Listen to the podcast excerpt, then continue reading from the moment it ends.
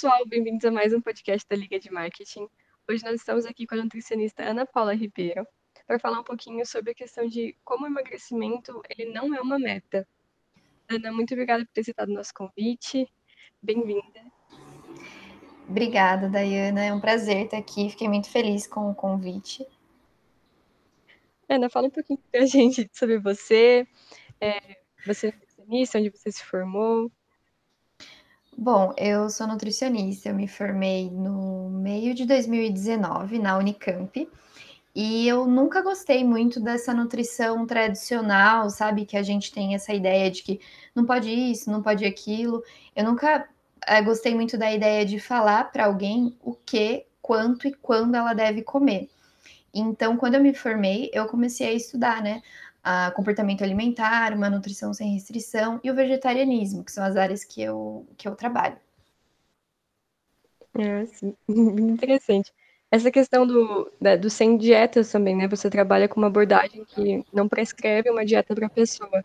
Isso, eu trabalho com abordagem não prescritiva. Então, a gente não impõe nada para o paciente. Eu não dou, eu até faço um plano alimentar, porque às vezes as pessoas têm muita dificuldade em saber o que comer, né? Porque hoje em dia tem tanta informação, né? De ah, qual é a melhor janta, o melhor café da manhã, que as pessoas acabam ficando perdidas no que comer. Então, eu faço um plano alimentar com a pessoa, mas voltado mais para qualidade e não para quantidade do que comer. E aí, eu sempre tento trabalhar o comer intuitivo, né? Para que a pessoa consiga ouvir os seus sinais de fome, de saciedade, as suas vontades, o seu prazer. E também, lógico, pensar na qualidade nutricional, né? O que convém, o que, que faz sentido comer naquele momento. Hum, sim. É, o comer intuitivo é algo que está sendo falado um pouco mais atualmente, né? essa questão do mindful eating e tudo mais, essa questão. A gente está um desconexo dos sinais de fome e saciedade atualmente, né? Nossa, totalmente. A gente. Exatamente por isso, porque tem muita informação sobre nutrição hoje em dia, só que as pessoas, eu acho que elas não sabem o que fazer com isso, né? E também tem muita regra. Não pode isso, não pode aquilo, todo ano surge um alimento milagroso, uma dieta da moda mas felizmente está crescendo bastante esse movimento né, do comer intuitivo, do mindful eating, do comportamento alimentar. Né? Uhum.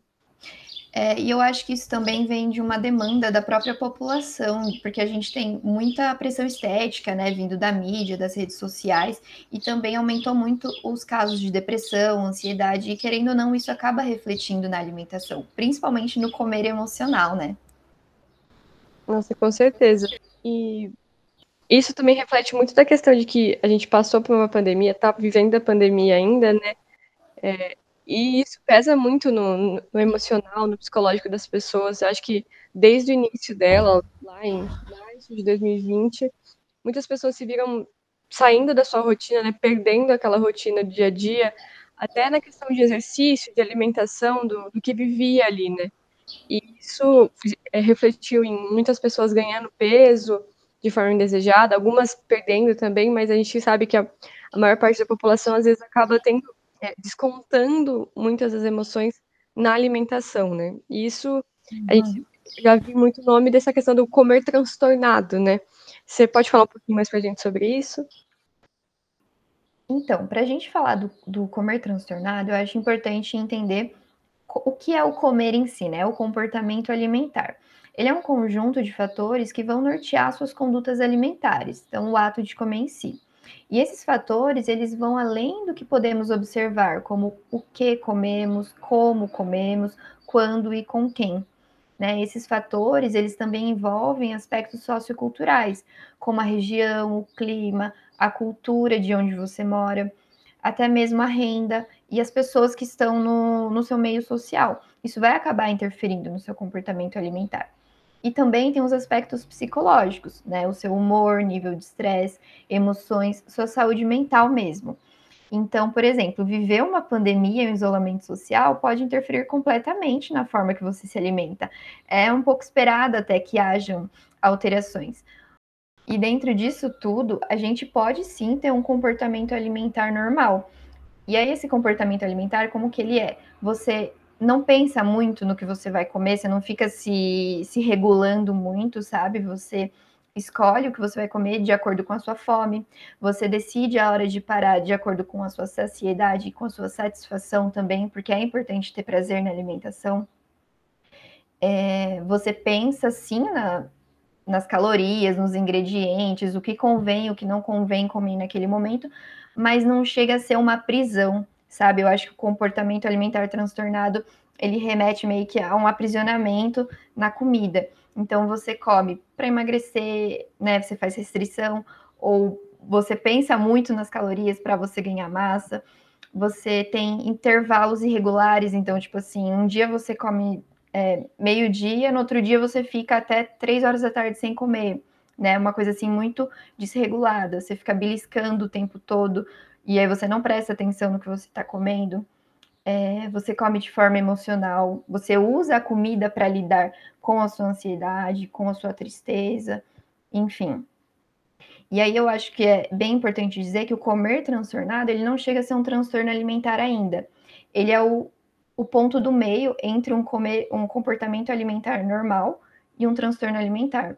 O transtorno alimentar, ele já vai ter é, consequências maiores, tanto psicológicas, sociais e até mesmo física, né? A pessoa pode emagrecer muito, pode ter alterações hormonais, então, e aí acaba até levando um, um perigo de risco de vida para ela mesma. Sim, com certeza. A gente até, fazendo um gancho, tem um podcast aqui falando sobre esses transtornos alimentares, que é o como é a sua relação com a comida, com a psicóloga Thais Gazotti, uhum. que ela trabalha na questão, realmente, com isso, com, com transtornos alimentares, e lá a gente pôde ver, né, a questão de quão sério é essa situação que às vezes as pessoas tratam como normal, né? A pessoa tá emagrecendo e, tipo, muitas vezes é relacionado isso à saúde. Nossa, olha como ela tá magra, né? Uhum. E por trás disso tem muitas consequências. E tem transtornos alimentares que fazem as pessoas também ganhar muito peso, né? Tipo, essa questão do comer transtornado, de compulsão alimentar. É. E algo que eu acho que está muito relacionado com essa questão do é, do comer transtornado, que a gente às vezes normaliza é a pessoa passar a semana inteira, de segunda a sexta, cinco da tarde, comendo na dieta, tipo, tudo certinho, a café da manhã, não sei o que, não sei o que, ela chega sexta-noite, a pessoa tá tão esgotada da semana mentalmente e desse esforço todo que é a dieta para ela, que chega sexta-noite ela enfia o famoso pé na jaca, né? ela come, bebe tudo que ela tinha para comer, e aí entra no já que eu comi na sexta, eu vou comer no sábado também, porque é final de semana. Aí no domingo, ah, já que eu comi sexta e sábado, domingo eu também vou comer, e eu vou me despedir porque segunda-feira começa a dieta de novo. E isso é um problema muito grande, né? Tipo, essa restrição, tem, tem a famosa frase, né, do restrição gera compulsão, e a gente vê como isso está realmente cada vez mais comprovado.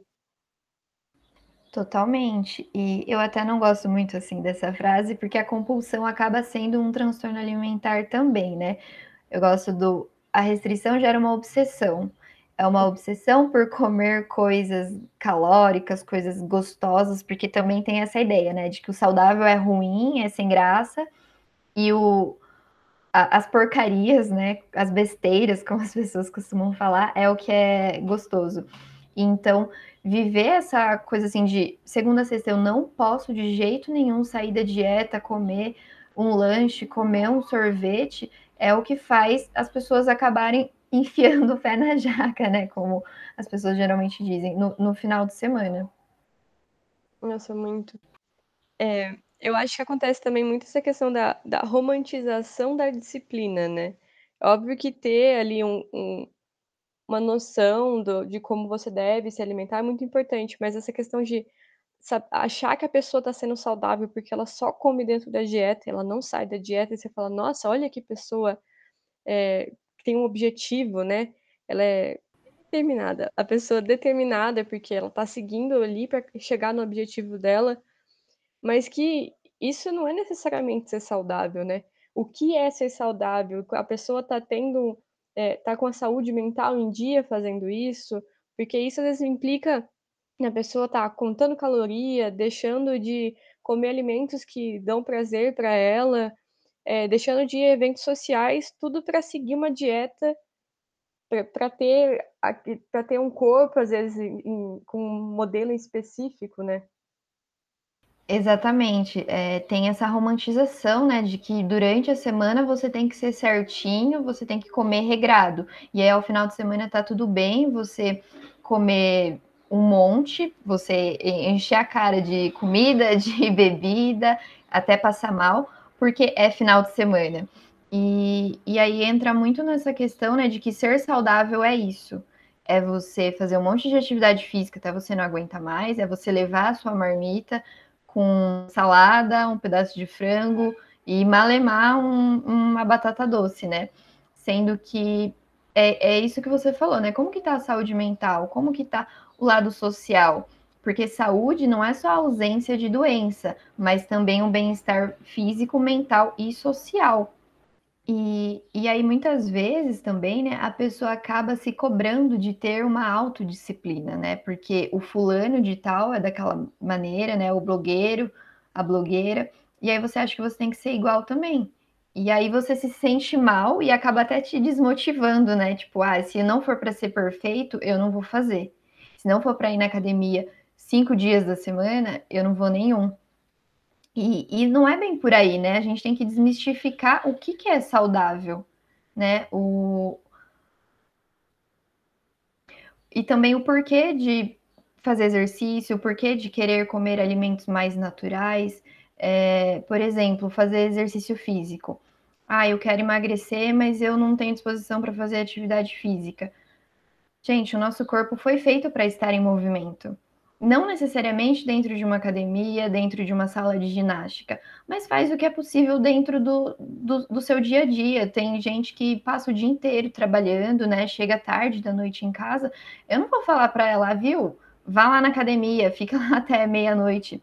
Não, a pessoa pode, sei lá, subir uma escada, caminhar um pouco para ir para o trabalho, porque é, não é só pela questão estética também e pela saúde, mas pelo seu bem-estar, né, por, pela sua saúde mental. Então eu acho que tirar um pouco o peso, né, que tem ser saudável. Ser saudável é você estar bem com tudo isso, né? Com seus exames em dia, com a sua autoestima bem e com a sua saúde mental também. Nossa, com certeza. Eu acho que é algo que aconteceu muito na pandemia também, foi essa pressão, né? Tipo, começou a pandemia, Tava todo mundo em casa, então você era obrigado a fazer de tudo. Todo mundo no início da pandemia começou a fazer 50 cursos, três idiomas e uma hora de exercício em casa por dia, senão você não estava sendo produtivo. É, eu acho que todo mundo passou por isso, né? Essa tipo, ah, eu preciso ser produtivo e começou a fazer mil coisas e tal. E a gente sempre acaba olhando, né, para o outro. A grama do vizinho é sempre mais verde. E aí você começa a estabelecer metas a partir do desempenho do outro, o que não faz o menor sentido, porque cada pessoa é um universo complexo e individual, né? E eu acho que muitas vezes você acaba querendo ser saudável ou emagrecer ou qualquer coisa muito para se comparar com os outros, né? Não para você se sentir bem mesmo ou mesmo que você faça isso, né, por você mesmo, você acaba pegando a, a, meta do outro. E aí, às vezes, é uma meta muito inalcançável. E aí você não consegue chegar naquela meta, você se desmotiva, aí você para, ou talvez você regride do, do que você já estava. Então, você estava no ponto B, você volta para o A. E, e, eu acho que é, é muito perigoso tudo isso, né? com certeza. E agora, até no início do ano, né, que começa com essa época de, ah, eu vou fazer minhas metas para 2021. Muita gente coloca, né, emagrecer.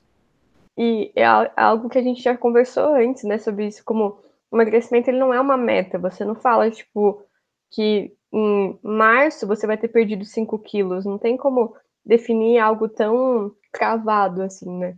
Exatamente, o emagrecimento ele até pode ser um objetivo, mas ele não é uma meta em si, porque você não consegue controlar quanto de peso você vai perder, no tempo que você vai perder, porque ele não depende só da sua força de vontade, do seu foco, força e fé, depende de fatores externos. Então, o ideal é você traçar metas alcançáveis que se relacionem com o emagrecimento, e aí você vai trabalhar nelas, e aí o, o emagrecimento vai acabar sendo uma consequência. É, eu gosto muito da ideia de, das metas SMART, que é um acrônimo em inglês, né? Cada letra tem significa uma palavra. E traduzindo para o português, né, seria uma meta específica. Então, é algo assim que, tipo, você escreve num papel, qualquer pessoa que lê vai entender o que você quer fazer com aquela meta. Então, ah, eu vou comer três frutas por dia. Isso é uma meta específica. Não, eu vou comer uma fruta por dia. Não é comer mais frutas. É muito abrangente, percebe a diferença? Ela tem que ser uma meta mensurável. Então, você consegue medir o, o sucesso que você teve. Né? Ah, eu, por exemplo, a questão da fruta. Eu vou comer uma fruta por dia. Aí eu posso anotar, eu posso tirar foto. Então, se eu não. Ah, eu comi é, fruta três vezes na semana eu estou mensurando essa minha meta. Eu ainda não cheguei nela, mas eu consigo mensurar. Tem que ser uma meta alcançável. Então, eu sempre falo né, para os meus pacientes: se você não come fruta nenhum dia da semana, não vamos falar, vamos comer três frutas por dia. Ai, não faço nenhum dia de atividade física. Eu vou na academia todos os dias, 5 da manhã. Porque isso não é alcançável. Então, coloca dois dias da semana, ah, eu vou tomar um copo a mais de água, já é alguma coisa, sabe? E aí por isso que o emagrecimento também acaba não não sendo se caracterizando como uma meta, uma meta smart, porque às vezes ele não é alcançável, porque ele vai depender do seu sono, é, dos seus hormônios, do seu psicológico, né, da sua saúde mental, da não só da sua alimentação e da sua prática de atividade física, né? É, também tem que ser uma meta relevante. Então, ela tem que ter uma importância para você. Por que, que você quer fazer isso? Por que, que você quer, por exemplo, parar de comer carne? Por que, que você quer comer mais frutas? Ah, é porque eu quero ser mais saudável, é porque eu quero é, melhorar os meus exames, é porque eu quero melhorar o meu humor. Enfim, isso é muito individual também. E tem que ser uma meta temporal. Ela tem que ter prazo.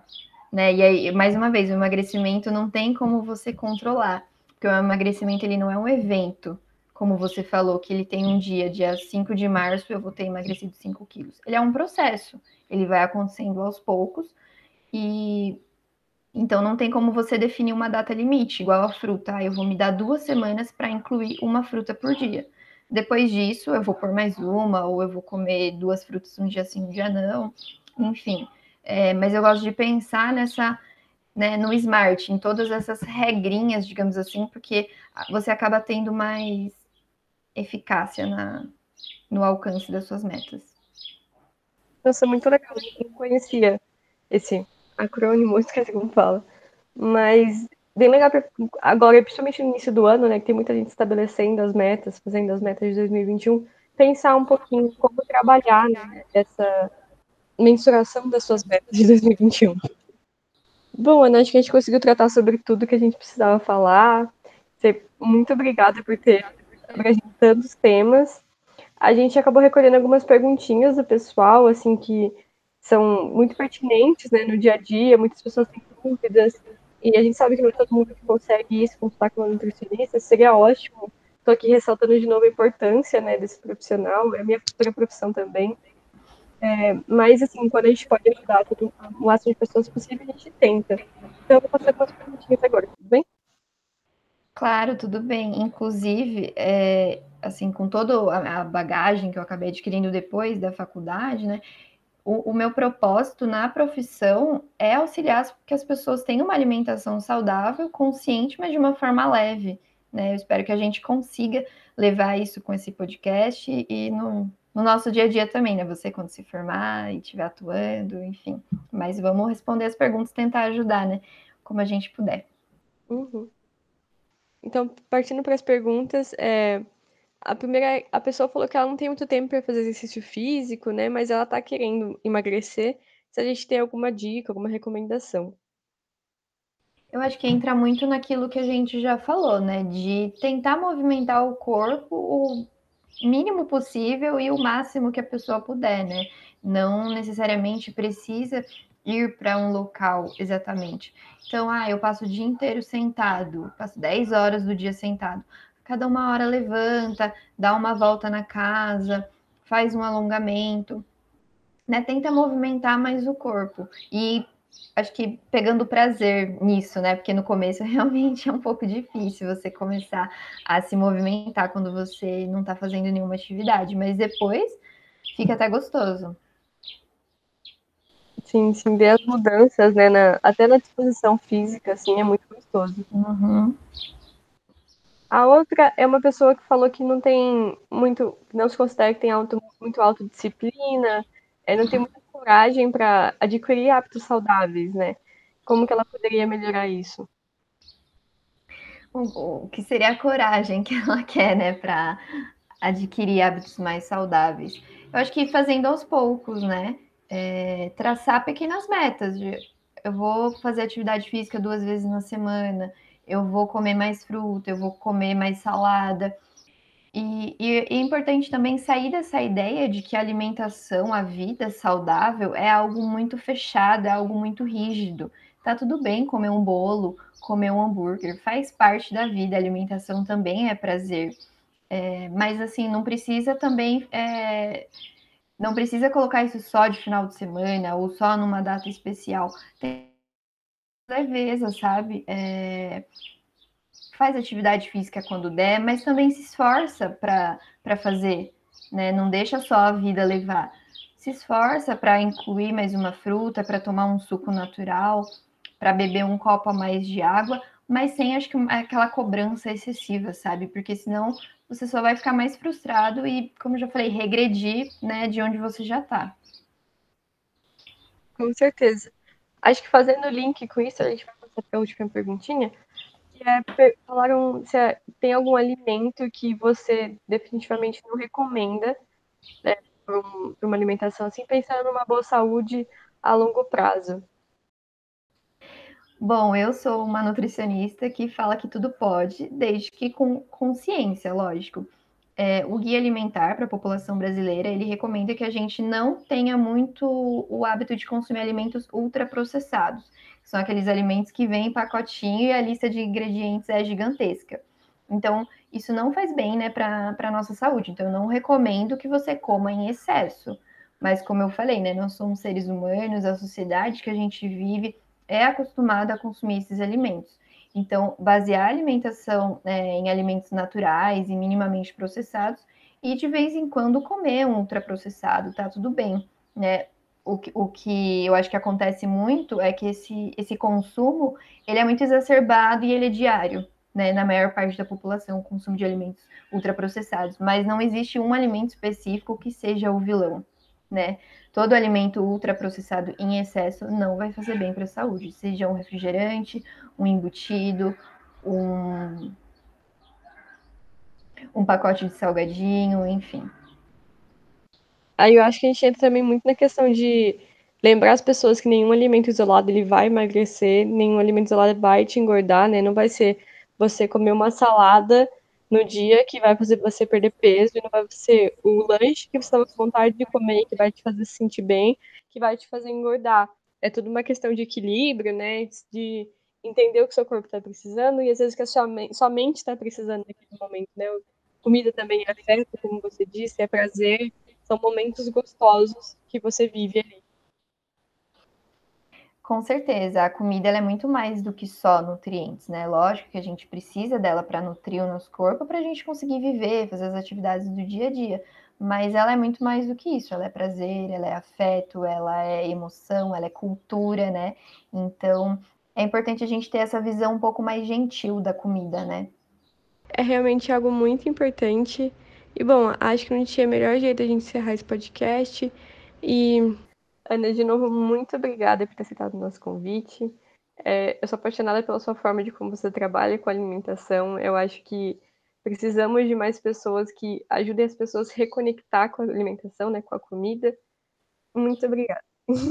Ah, eu fico muito feliz em ouvir isso e muito, muito mais feliz ainda em saber que tem pessoas na graduação ainda que já pensam dessa maneira, porque eu acho que não é muito falado, né, sobre esse lado mais comportamental.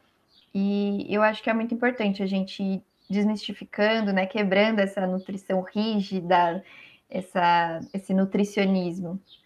E mais uma vez também, muito obrigada pelo convite, estou muito feliz em estar aqui e poder bater esse papo com você. Ah, muito obrigada. Muito obrigada, pessoal. É, esse foi mais um podcast da Liga de Marketing. Tem vários aqui para vocês ouvirem. E até o próximo.